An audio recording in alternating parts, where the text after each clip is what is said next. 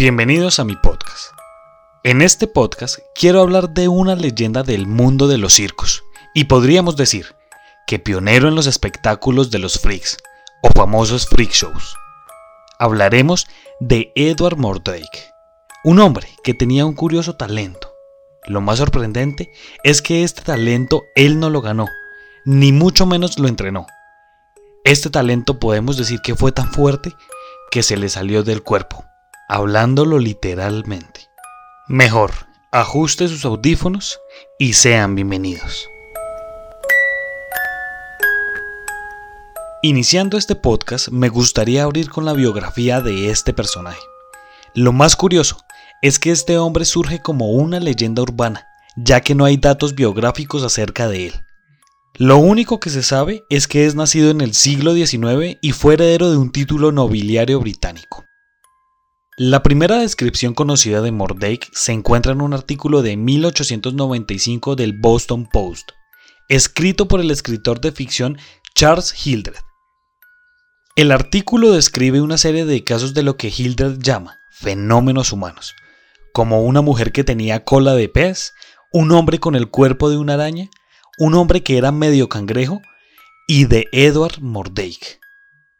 Hildred afirmó haber encontrado estos casos descritos en informes antiguos de la Sociedad Real Científica. No está claro si una sociedad con este nombre incluso existió realmente.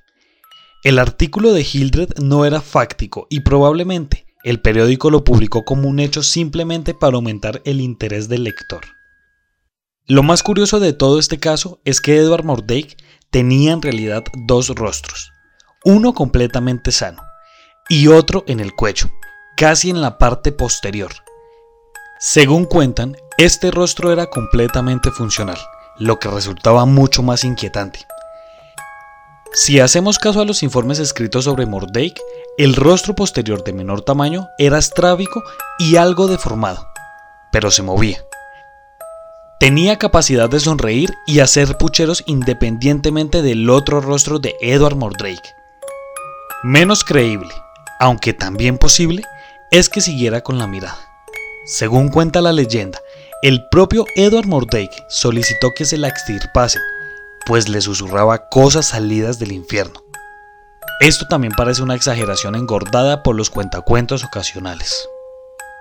La Enciclopedia Médica de 1896, Anomalías y Curiosidades de la Medicina, del Dr. George M. Gould y del Dr. Walter Pyle, incluyó una cuenta de Mordake.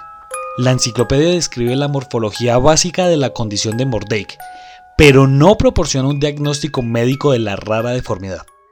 Tal defecto congénito podría haber sido una forma de una cabeza gemela parásita con un cuerpo no desarrollado, una forma de duplicación craneofacial bifurcada o una forma extrema de un gemelo siamés desigual.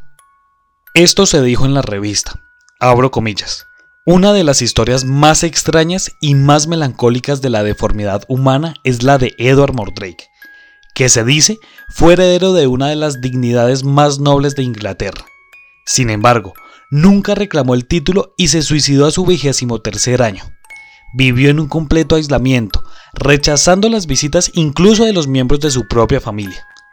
Era un joven de altos logros, un profundo erudito y un músico de rara habilidad.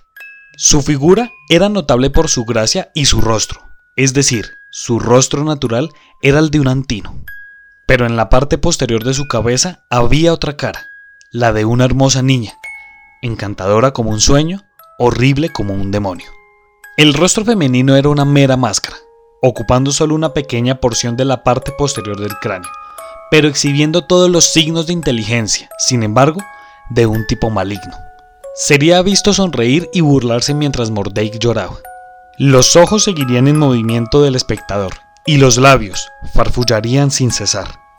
No se escuchaba ninguna voz, pero Mordake decía que por las noches se mantenía lejos de su descanso a causa de los susurros de su gemelo diablo, como él lo llamaba.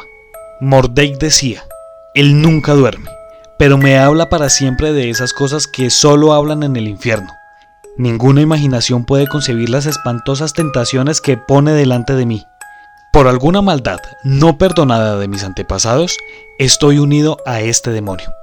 Le suplico y le ruego que lo aplaste fuera de la apariencia humana, incluso si muero por eso. Tales fueron las palabras del desventurado Mordek para sus médicos. En su lecho de muerte, Mordek dejó una carta solicitando que la cara del demonio pudiera ser destruida antes de su entierro. La carta decía, para que no continúe sus espantosos susurros en mi tumba. A petición propia, fue enterrado en un lugar desolado, sin piedra ni leyenda para marcar su tumba. Esta historia tal vez no es tan larga, y no tiene tantos datos históricos o comprobables. Sin embargo, es una leyenda que llena de incertidumbre. Y particularmente me provoca un terror tremendo el pensar que todo el tiempo una parte de tu cuerpo esté en posición de atormentarte. Sin embargo, aquí queda la pregunta, ¿qué tan real puede llegar a ser esto? Y acá es donde uno se cuestiona, ¿dónde está ese ser superior que todo lo puede? Lo digo con la finalidad de que este ser podría salvarlo, o sencillamente nunca haberlo mandado al mundo de esa forma. Sin embargo, es una historia fascinante que solo busca atemorizarnos, ya que eso demuestra que aún sin uno pedirlo, el mal viene por nosotros. O mejor, solo está en busca de un instrumento que destruya todo lo que conocemos y solo quiera provocar el mal. Muchas gracias por escuchar este podcast. Si usted quiere ser parte de esta comunidad, síganos por Instagram como arroba Colombia Paranormal Podcast y déjenos sus comentarios. Me pueden seguir en Twitter, donde dejo hilos de historias personales o historias que encuentro por la red. Estoy en Twitter como arroba soy-cristian. Y por último, hacemos transmisiones en Twitch. Nos pueden buscar como arroba Colombia Paranormal 01. Únase a esta comunidad y le aseguro que se va a divertir con todo nuestro contenido. Muchas gracias y nos estaremos encontrando en otro caso misterioso de la Colombia Paranormal.